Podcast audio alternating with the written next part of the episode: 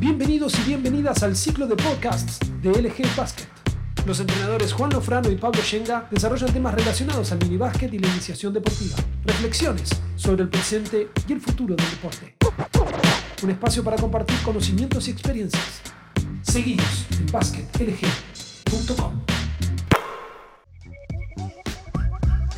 Pablo Juan, ¿cómo andan? Bienvenidos a un nuevo episodio de este podcast LG. Vamos a hablar sobre LG y vamos a hablar al mismo tiempo sobre minibásquet. Tal vez ustedes no, no son de, llevar tan finito algunos números, tal vez para eso estoy yo, para ir analizando los movimientos de, de, este espacio de formación de entrenadores y entrenadoras. Y a mí me llama la atención la alta repercusión que ha tenido y que está teniendo el curso de técnica de minibásquet.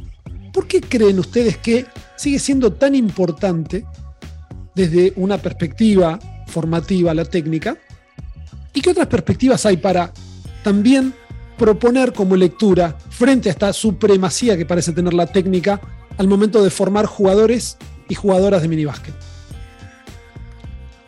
Hola Agus, hola Pablo.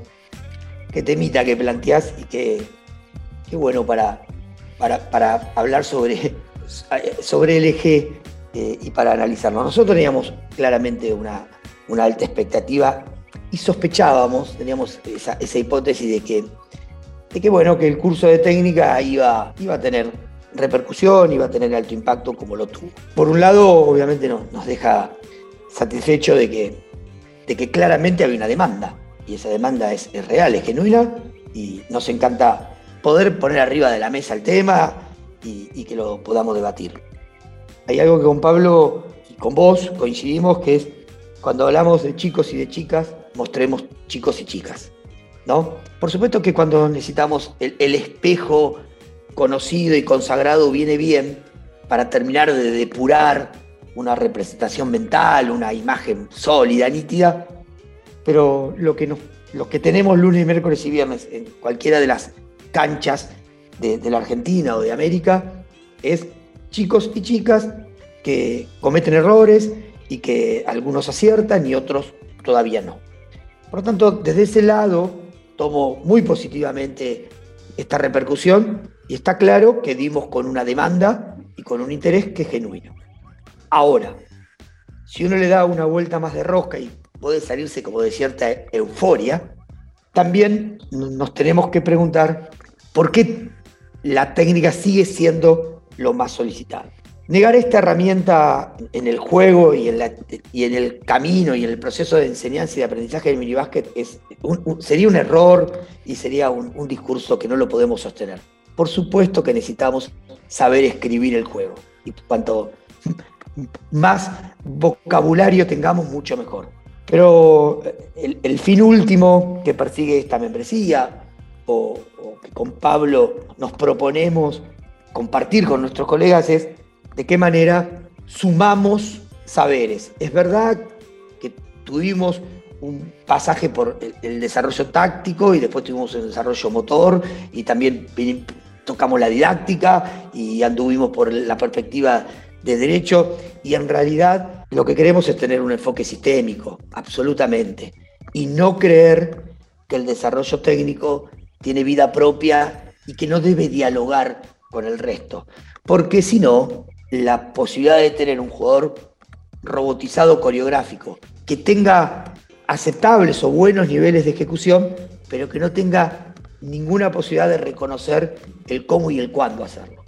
Así que divido este análisis, por un lado, la tranquilidad de que había una necesidad e intentamos cubrirla con nuestra mirada, pero también abrir un poco eh, el signo de preguntas de no descuidemos al resto de las perspectivas, de los saberes, de las capacidades, porque cuando vamos a la cancha jugamos al básquet.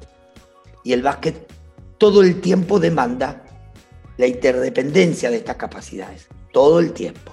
Si no, generamos apenas una sucesión de recursos técnicos que claramente en el juego se encuentran con un montón de problemas propios de la lógica interna. Sí, en un todo de acuerdo con lo que dice Juan, agregar algo que quizás al pensarlo me resulta hasta casi obvio. Me parece que el, interés del curso de desarrollo técnico es coherente con, la, eh, con el monopolio que tuvo eh, la técnica o la presencia de la técnica en la enseñanza del minibásquet y, y quizás me animaría a decir que en el minideporte en los últimos años. ¿No? Me parece que es lógico que si todo el tiempo estamos hablando de enseñar técnica, cuando hay una capacitación, vaya a buscar a esa capacitación las posibles eh, respuestas a las preguntas que tiene cada uno de los entrenadores y de las entrenadoras que, que está en el ámbito del minibásquet. Nosotros creemos que la técnica, la enseñanza de la técnica, monopolizó el proceso de enseñanza del minibásquet en los últimos años, quizá restándole lugar a otros contenidos que, por ser invisibles, por no ser el momento visible del acto motor, eh, pensábamos que no eran inherentes al aprendizaje, ¿no?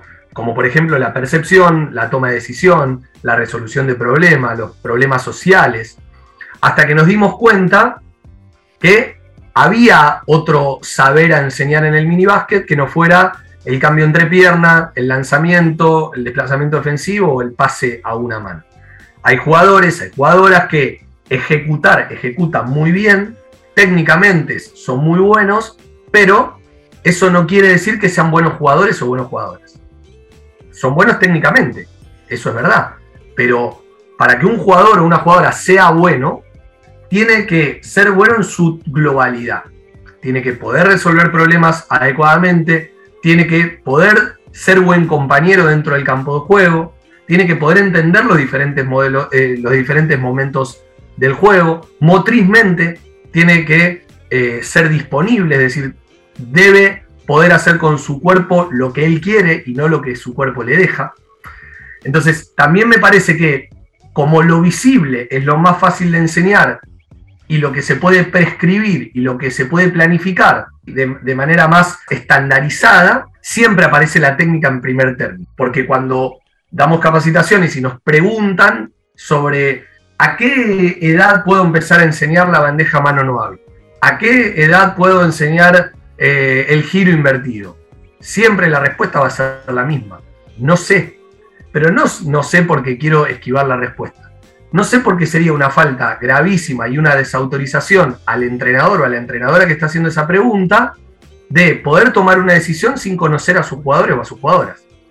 Primero tengo que poder ver a quién le voy a enseñar, diagnosticar qué es lo que le falta en términos de, saberes, en términos de contenido, para poder planificarlo. Y no siempre lo que le falta es una cuestión técnica, porque quizás ese jugador o esa jugadora perdió la pelota pero la ejecución fue correcta. Quizás lo que equivocó fue la percepción del jugador a la cual le tenía que pasar la pelota, porque lo vio solo y realmente no estaba solo, o no tuvo la fuerza necesaria para que el pase llegue a destino. ¿sí? Que estamos hablando de la perspectiva motriz, que es otro de los condicionantes, en este caso muy vinculado con la técnica, para lograr un éxito en una acción motriz. Así que bueno, en realidad un poco sorprendido y un poco no de que la técnica haya sido foco de interés en este último tiempo dentro de la, diversidad de la propuesta de básquet eje.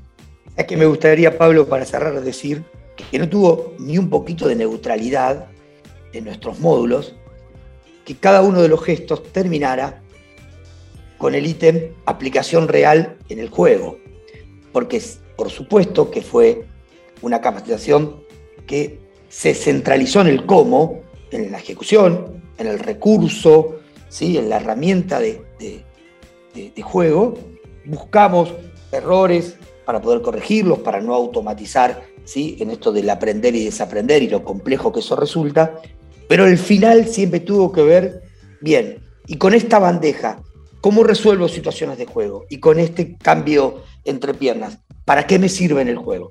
Aclaramos que nosotros creemos firmemente que uno termina de aprender cualquiera de los gestos técnicos que nosotros eh, querramos desarrollar, cuando en un contexto de impacto real lo puede ejecutar con cierta eh, sistematicidad.